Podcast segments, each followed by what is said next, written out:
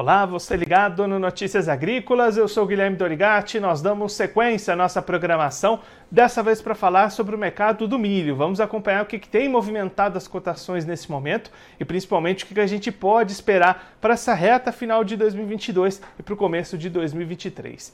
Quem vai conversar com a gente sobre esses assuntos é o João Pedro Lopes, ele que é analista de inteligência de mercado da Stonex, já está aqui conosco por vídeo.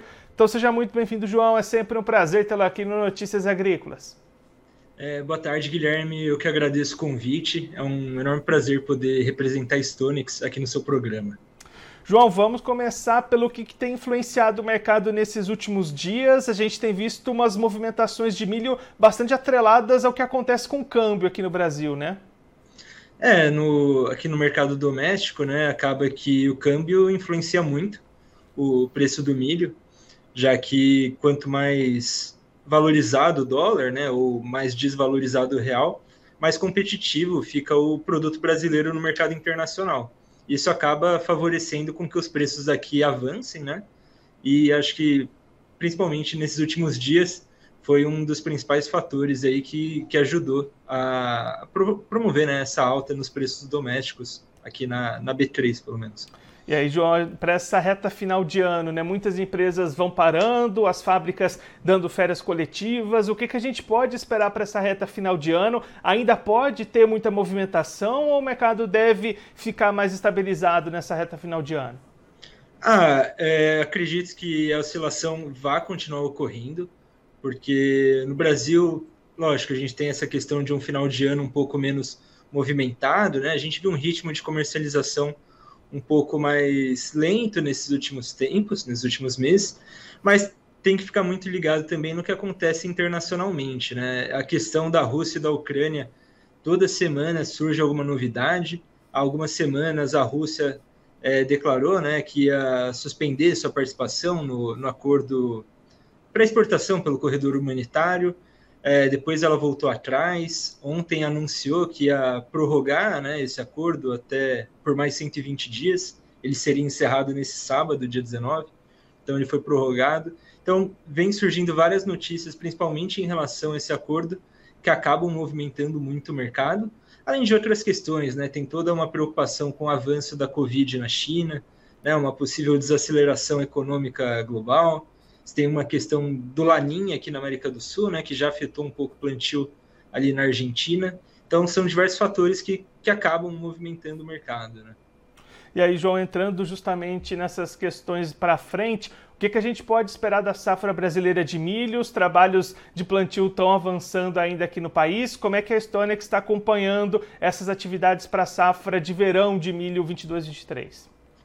É, é, nossa, nossa expectativa está bastante positiva para a safra de milho. É, lógico, a gente tem uma certa preocupação com laninha, mas que ainda não, não se concretizou, né? A safra brasileira não foi em si prejudicada. No Rio Grande do Sul, por exemplo, você teve um, um plantio ocorreu normalmente, o desenvolvimento ele está acontecendo um pouco mais lento por causa que o clima acabou sendo um pouco mais frio que o normal mas não, não prejudicou a safra em si. É, Para a safra de verão, a gente espera uma produção de 28,6 milhões de toneladas, um pouco acima, é, 8,1% acima do que a gente registrou na temporada passada.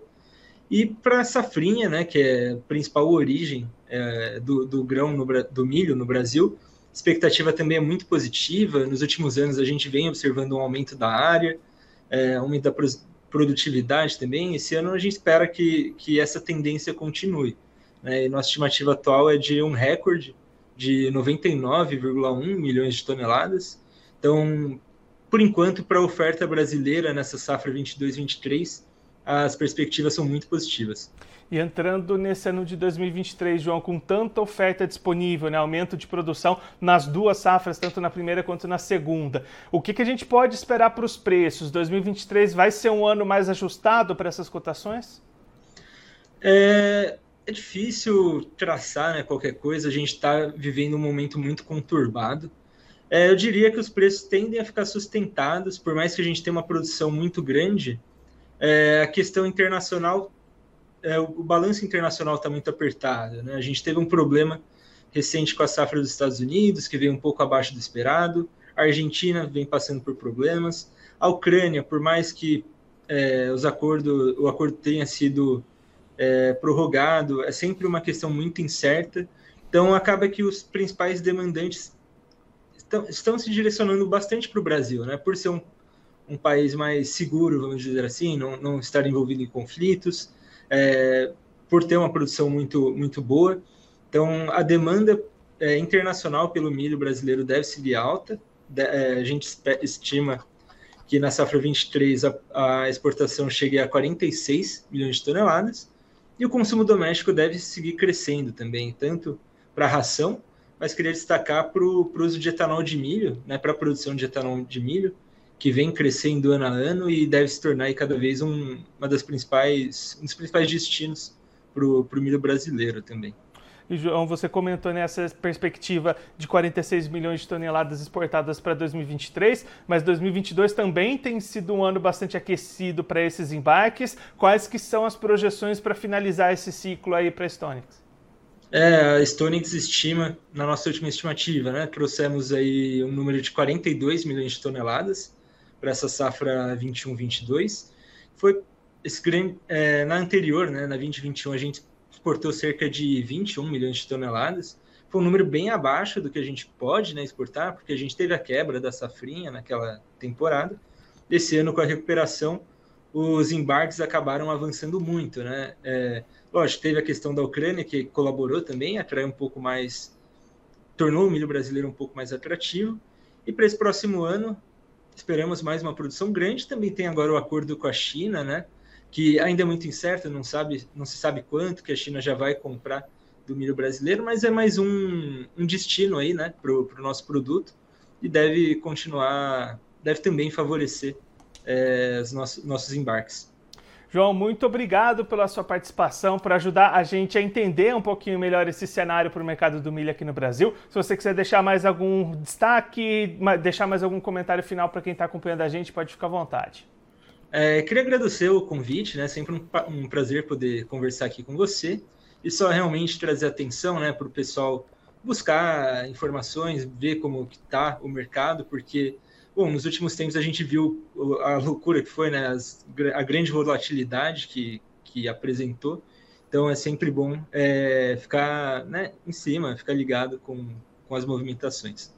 João, mais uma vez, muito obrigado. A gente deixa aqui o convite para você voltar mais vezes, sempre contribuir conosco e com todos os produtores do Brasil. Um abraço, até a próxima. Um abraço, até mais. Tchau, tchau. Esse, o João Pedro Lopes, ele que é analista de inteligência de mercado da Stonex, conversou com a gente para mostrar o que, que, tem influenciado as cotações do milho aqui no Brasil nesse momento e principalmente o que, que a gente pode esperar para 2023, o ano que a gente deve ter aumento na produção. As estimativas da Stonex apontam uma safra de verão de 28,6 milhões de toneladas, uma safrinha de 99,1 milhões, recorde de produção para a segunda safra no ano que vem.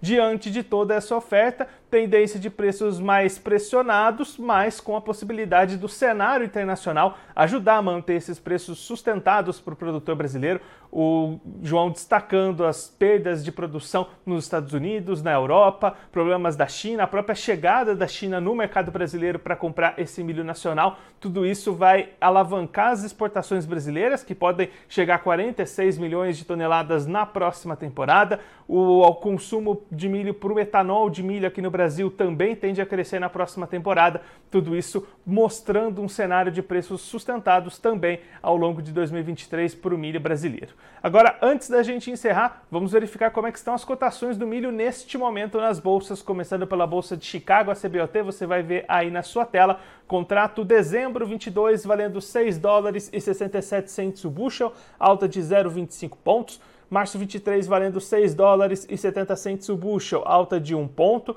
Maio 23 valendo 6 dólares e 68 cents o bushel, alta também de 1 ponto e o julho 23 subindo 0,75 pontos, sendo cotada a 6 dólares e 62 cents o bushel.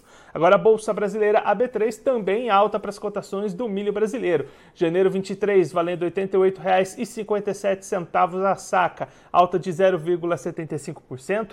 Março 23 valendo R$ 92,04 4 centavos a saca, alta de 0,87%.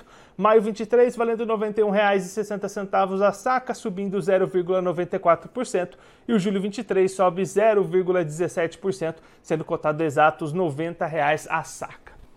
Bom, eu vou ficando por aqui, mas você aproveite para se inscrever no canal do Notícias Agrícolas no YouTube. Por lá você acompanha os nossos vídeos, as nossas entrevistas. Também não esqueça de deixar o seu like, mandar sua pergunta, o seu comentário, interaja conosco e com a nossa programação. Eu vou ficando por aqui, mas a nossa programação volta daqui a pouquinho.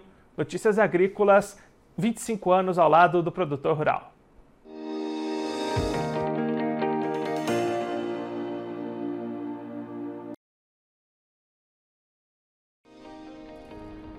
Se inscreva em nossas mídias sociais no Facebook Notícias Agrícolas, no Instagram arroba Notícias Agrícolas e no nosso Twitter arroba Notiagre. E para não perder nenhum vídeo, não se esqueça de nos acompanhar no YouTube e na Twitch Notícias Agrícolas Oficial.